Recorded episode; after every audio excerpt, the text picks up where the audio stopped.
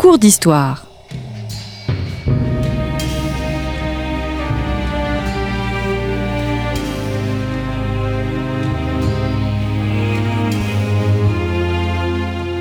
On retrouve Christophe Dickès. Chers auditeurs, bonjour et merci pour votre fidélité à Storia Voce. Comme vous le savez, nos podcasts sont gratuits. Nous avons fait le choix de ne pas faire appel à la publicité pour les financer. Alors si vous souhaitez nous soutenir, n'hésitez pas à faire un don à notre association en cliquant sur le lien indiqué dans la description de ce podcast. En faisant un don, eh bien, nous vous offrirons un abonnement à Histoire et Civilisation. Merci à vous. Monique Cotteret, bonjour. Bonjour. Merci d'avoir répondu à notre invitation. Vous êtes professeur émérite à l'université de Paris euh, Nanterre et je suis très heureux de vous recevoir à ce micro parce que nous avons, vous et moi, une histoire. Vous êtes tout simplement la première personne que j'ai invitée, la première historienne que j'ai invitée en 2016, si mes souvenirs sont bons, pour votre histoire du jansénisme. Absolument, 2016. Au micro donc de euh, Storia Voce, l'émission bien évidemment est toujours disponible. C'est une émission qui est très très écoutée et ce qui montre au fond que euh, nous avons fait euh, bonne route après toutes ces années. Alors je vous reçois à ce micro parce que euh, vous venez de publier une magistrale étude consacrée à l'Europe des Lumières 1680-1820, un ouvrage co-signé avec votre regretté mari Bernard Cotteret, décédé en, en 2020 et que j'avais reçu d'ailleurs aussi à ce micro à propos de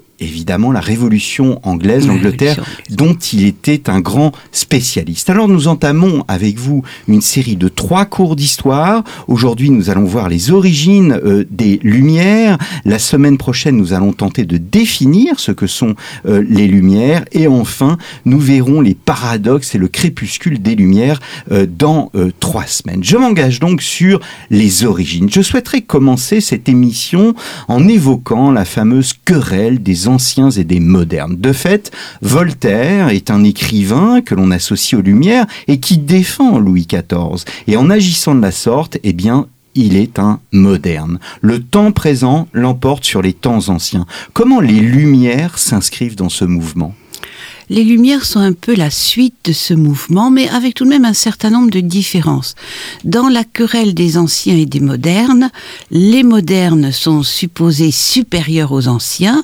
Alors évidemment, des nains sur les épaules des géants, ça avait déjà été dit. De Chartres. Voilà. Mais euh, il y a cette idée que euh, le temps de Louis XIV est supérieur à tout. Et d'ailleurs, dans les, les éloges de Louis XIV, on finit par ne plus pouvoir le comparer à personne même à Saint-Louis, parce qu'en réalité, il est supérieur à tout. Donc les modernes sont supérieurs. Mais en même temps, euh, c'est tout de même, comme vous le dites très très bien, dans une logique qui est une logique très monarchique, euh, très dans l'éloge du roi et de la monarchie absolue. Et euh, Voltaire, se situe dans cette tradition. Mais Voltaire, c'est aussi la première partie de la vie de Voltaire, et c'est aussi le premier temps des, un des premiers temps des, des Lumières. Donc progressivement, alors que Voltaire admire Louis XIV, bon, tout en critiquant son intolérance, mais ça, il en rend responsable ou Louvois ou Madame de Maintenon. Mais ce qu'il admire, c'est cette politique régalienne, centralisée, c'est le colbertisme en, gros. Hum, hum. Alors on connaît hein, la continuité qu'établit euh, Alexis de Tocqueville entre l'ancien régime et la Révolution. Est-ce que cette continuité, alors les, hommes bien évidemment du temps de Louis XIV et du début du XVIIIe siècle ne peuvent pas avoir l'idée euh, en tête de, continuité, mais est-ce que euh, être dans le mouvement des Lumières signifie être euh, malgré tout pour une forme d'absolutisme c'est une possibilité. Nous, on s'est beaucoup intéressé à l'inscription des Lumières dans leur contexte historique, donc on a fait un livre finalement très politique. Et, et la politique des Lumières n'existe pas. Il n'y a jamais que des politiques des Lumières, selon les pays, selon les générations. Et il y a une partie du, du, du, temps des Lumières euh, qui s'appelle le despotisme éclairé, enfin qu'on a appelé plus tard le despotisme éclairé, et il est certain que ce despotisme éclairé ressemble beaucoup euh, à la politique de Louis XIV. C'est une politique régalienne euh, avec au XVIIIe siècle, les despotes éclairés sont généralement tolérants, ce qui n'était pas le cas de Louis XIV. Continuité, rupture, euh, l'ancien régime, c'est quand même c'est quelque chose qui est défini par la Révolution. Hein. La fameuse phrase de Furet euh, la Révolution bâtit ce qu'elle ce qu'elle abolit. Donc il y a évidemment des phénomènes de continuité qui ont été soulignés par Tocqueville, mais il y a quand même une certaine rupture euh, dans la mesure où avec le temps de la Révolution, on on se projette davantage dans l'idée de progrès et d'avenir. Alors que sous la monarchie, on est quand même soit dans l'apologie du présent, soit dans le grand respect du passé et de la tradition. Hmm. Et pourtant, vous montrez très bien dans votre livre, hein, ce sont les racines, tout n'est pas au XVIIIe siècle, vous parlez des Lumières avant les Lumières, et Descartes est un phare pour le XVIIIe siècle, et Descartes, Descartes pardon, c'est la première moitié du C'est XVIIe. carrément la première moitié du XVIIe, mais le, succès du cartésianisme est, est un peu un peu plus tardif. Et au XVIIIe, alors sur le plan scientifique, il faut bien admettre qu'il est dépassé, mais euh, ça renforce son discours de la méthode et ça renforce l'aspect philosophique de l'œuvre de Descartes. Et puis il y a des gens comme Fontenelle qui restent qui restent cartésiens. Hum, hum. Alors, autre personnage important en dehors de Descartes, c'est Francis Bacon, euh, 1571-1626, euh, qui est resté longtemps méconnu finalement en France. Oh, tout à fait méconnu. Et ce sont les encyclopédistes qui s'inscrivent dans la lignée de Bacon, au départ parce qu'ils devaient en plus simplement traduire un, un- un travail. Et donc, ils se, ils se sentent, les, enfin, ils se projettent comme les héritiers euh, de ce Bacon, qui a été le premier à essayer de trouver un classement, une hiérarchie, euh, une compréhension des différents éléments. Et donc l'encyclopédie, évidemment, très logiquement, se trouve dans cette, euh, dans cette continuité. Hum, hum. Descartes, Bacon et enfin Spinoza. Spinoza, c'est pour la philosophie critique? C'est pour la philosophie critique, oui. Mm. Et Spinoza, alors il a été défini comme euh, le représentant des, des Lumières radicales euh, par euh, Jonathan Israël. Et c'est vrai qu'il y a une critique très très forte chez Spinoza, mais que l'on rencontre aussi chez Bell, ou que l'on rencontre aussi chez quelqu'un qu'on connaît un peu moins, qui est le, le- le savant oratorien Richard Simon, qui a fait une histoire critique de, de l'Ancien Testament, du Vieux Testament, co- comme on dit à, l'époque. Et ce mot critique intervient donc entre Richard Simon euh, et Bell euh, dans, la, dans la culture française. Hum. Alors vous décortiquez hein, ce mot euh, critique, c'est un mot d'ailleurs français, le terme est français. Ce qui est intéressant dans ce terme de critique, c'est l'idée précisément de crise. Voilà, on parle d'un jour critique, Euh, on parle d'un moment critique. La critique, c'est davantage la critique philosophique euh, qui va aboutir euh, à Kant en, en- réalité, mais qui naît, alors chez Richard Simon, ça naît de la polémique anti-protestante. C'est parce que comme les protestants ne se réfèrent l'écriture, lui, il tente de démontrer que ce n'est pas si facile d'interpréter l'écriture et que c'est comme ça qu'il en arrive à démontrer que le Pentateuque ne peut pas être d'un seul auteur, à savoir de, de, Moïse. Donc c'est évidemment une grande remise en cause qui ne plaît pas du tout euh, à Bossuet et aux autorités catholiques. Et donc il est publié à Amsterdam. Hum, hum. Alors vous montrez bien, euh, parce que on- évidemment on ne peut pas dissocier toute cette époque avec cette idée de réforme qui existe dans le monde religieux. On parle de réforme catholique et l'Église se réforme régulièrement. Il y a aussi la réforme euh, protestante. Il y a au XVIIe siècle une volonté réformatrice qui pose les jalons du rationalisme. Au XVIIIe siècle, oui, on est dans la nécessité de, de réformer, de changer, d'évoluer, et de, au nom de la critique, de la raison, euh, de la liberté, de, de, de la tolérance. C'est en quelque sorte le, le noyau dur des, des Lumières. Hmm. Est-ce que c'est la première fois, euh, et là je, je fais un peu d'histoire religieuse, encore une fois l'idée de réforme est profondément associée. On parle de la réforme grégorienne, euh, les, les réformes Oui. de, de la 34 par exemple, au début du XIIIe siècle. Est-ce que cette réforme dans le monde laïque, au fond, dans un monde qui à terme se voudra sans Dieu, eh bien c'est une idée nouvelle C'est une idée euh, nouvelle dans, la mesure où, évidemment, les dogmes religieux euh, sont tout de même euh, difficilement critiquables. Et là, on arrive à la nécessité de les critiquer euh, avec euh, une réception plus ou moins délicate, malgré tout. Hum, hum. Est-ce que c'est un monde, est-ce que le XVIIIe siècle est déjà en rupture avec le passé? Est-ce que c'est un monde qui s'estime en, en, en progrès ou euh, est-ce que, euh, euh, oui, il y, a, il y a cette idée qui sera plus tard la tabula rasa de la Révolution, d'un monde d'avant et d'un monde d'après? Là, il faut faire une distinction entre les pays. La France, effectivement, a, dès les Lumières, avant même la Révolution, cette idée d'une rupture nécessaire, de quelque chose de nouveau, d'une innovation, d'une rupture avec le passé. Tout en se réclamant parfois d'un passé très lointain pour mieux critiquer le présent et aller vers l'avenir. Mais si on prend l'Angleterre, au contraire, en Angleterre, il y a cette idée que euh, l'Angleterre, qui, est le pays le plus libre du monde, un Anglais le meilleur sujet qui soit, meilleur citoyen au monde, eh bien là, on est dans la tradition. Alors, une tradition complètement reconstruite, hein, euh, mais de la Magna Carta à la glorieuse Révolution, on respecte les traditions. Hmm. Alors justement, vous montrez bien dans un de vos chapitres en quoi les années 1680, euh, fin 17e donc, sont importantes pour notre sujet.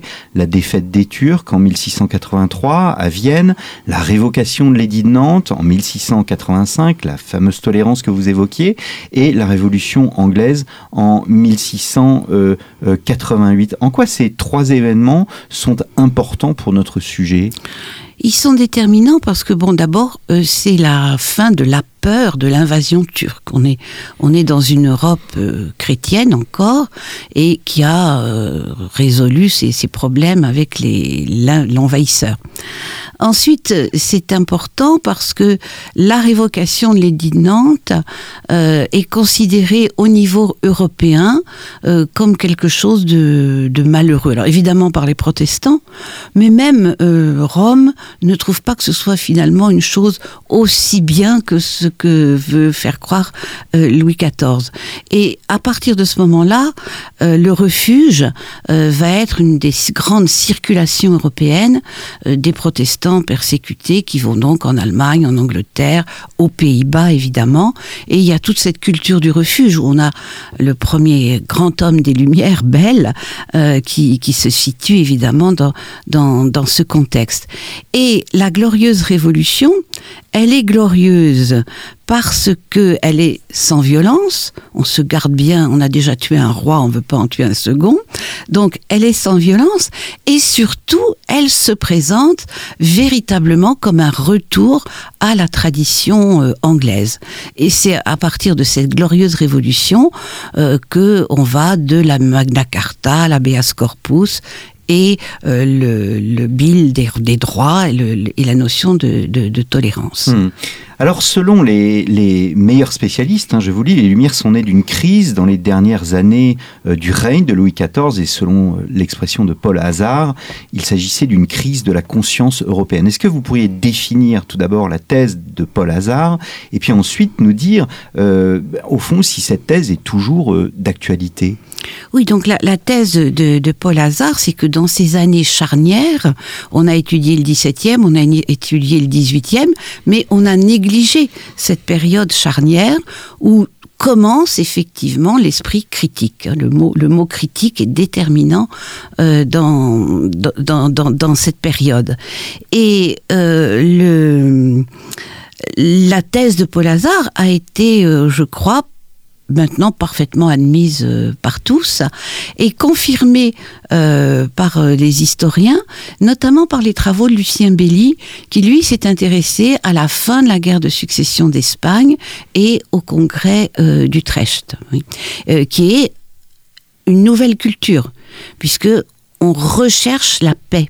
On n'est plus dans une société qui valorise le guerrier, le chevalier, le, l'aristocratie guerrière, mais on est dans une société qui va valoriser l'entente, l'harmonie, l'équilibre, hein, ce qu'on appelle à l'époque la balance, c'est-à-dire qu'il faut éviter qu'il y ait une puissance hégémonique, euh, il faut essayer d'avoir des puissances équilibrées, et puis ça valorise le commerce, l'entreprise, euh, avec... Euh, un certain optimisme, hein, parce que il est certain que le commerce n'a pas toujours engendré la paix.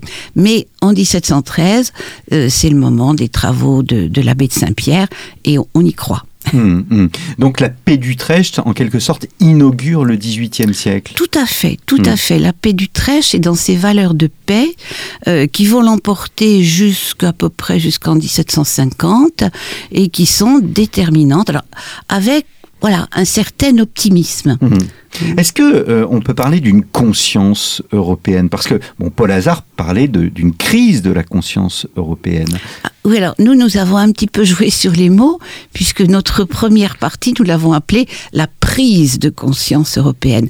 Il y a une crise des valeurs qui étaient les valeurs euh, aristocratiques du temps Louis XIV, et une prise de conscience des, des différents États, euh, et un mouvement qui est un mouvement euh, commun, même ne s'exprime pas de la même façon. Ce que nous avons été tout à fait frappés par les, les différences entre les Lumières françaises et euh, les, ou l'Enlightenment, c'est pas exactement la même chose, même s'il y a des, points communs et des valeurs communes. Vous rappeliez tout à l'heure euh, la phrase hein, d'Yves de Chartres, hein, nous sommes des, euh, des nains juchés sur des épaules de géants. Est-ce que cette prise de conscience européenne est au fond une, une nouvelle pensée où elle s'inscrit dans une idée qui au fond euh, n'est ni plus ni moins que celle de, la chrétienté. Est-ce qu'il faut réformer euh, l'Europe comme on réformait la chrétienté du temps de, euh, du temps de Grégoire VII au XIe siècle Ou, ou est-ce qu'il vraiment il s'agit de quelque chose de totalement nouveau, d'une nouvelle conception? Rien n'est jamais totalement nouveau. Dans tout processus, il y a des éléments de continuité, de nouveauté, de rupture. Euh, je crois que quand même ce qui est important, c'est qu'effectivement, à Utrecht, on n'est plus... Enfin, ce sont des pays chrétiens, catholiques ou protestants, mais ça n'a plus beaucoup d'importance. La chrétienté est terminée. Terminée, non, mais, mais disons qu'il y a à côté des valeurs de la hmm. chrétienté, des valeurs politiques régaliennes qui, qui s'imposent. Qui ont pris le dessus.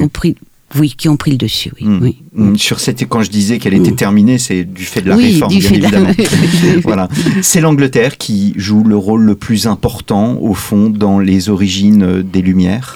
Les Lumières commencent en Angleterre, avec la glorieuse Révolution, avec la liberté. Alors, liberté et tolérance interprotestante. Hein. La tolérance chez Locke, c'est une tolérance interprotestante. Les catholiques ne sont plus persécutés, mais enfin, ils sont quand même des citoyens de seconde zone euh, en, Angleterre. Euh, le, seul euh, à être tolérant jusqu'au bout, c'est Belle. Hmm. Belle a cette phrase magnifique pour être tolérant, ce qu'il faut tolérer, c'est la conscience erronée. Hmm. C'est-à-dire que la véritable tolérance, c'est précisément de tolérer l'autre, celui dont on pense qu'il est dans l'erreur et qu'il se, se, trompe. Hmm. On parlait de la trilogie Descartes, Bacon, Spinoza tout à l'heure. On associe pareillement Descartes à Leibniz et Newton. Et Newton, oui, hmm. oui, oui. Là aussi, c'est un affrontement qui est aussi un affrontement euh, national. Newton, c'est quand même l'anglais, le, grand savant anglais, et Leibniz essaie de le concurrencer, notamment grâce à l'aide de la, reine Caroline, la femme de, de Georges Mais en Angleterre, ça ne marche absolument pas. Il n'a pas le succès qu'il escomptait. Hmm. Et alors, comment définir les lumières Monique Autrey, c'est ce que nous allons voir la semaine prochaine. Merci beaucoup d'être venu à notre micro. Donc, l'Europe des Lumières 1680-1820, Bernard et Monique Cotteret, un ouvrage paru, je ne l'ai pas dit au début de cette émission, je vais me faire taper sur les doigts par mon éditeur, les éditions euh, Perrin. Il me reste à vous remercier, chers auditeurs, pour votre fidélité à notre radio. N'hésitez pas à vous rendre aussi chez votre kiosque pour acheter le dernier numéro d'Histoire et Civilisation consacré au Moyen Âge et je vous donne rendez-vous la semaine prochaine pour un nouveau cours d'histoire.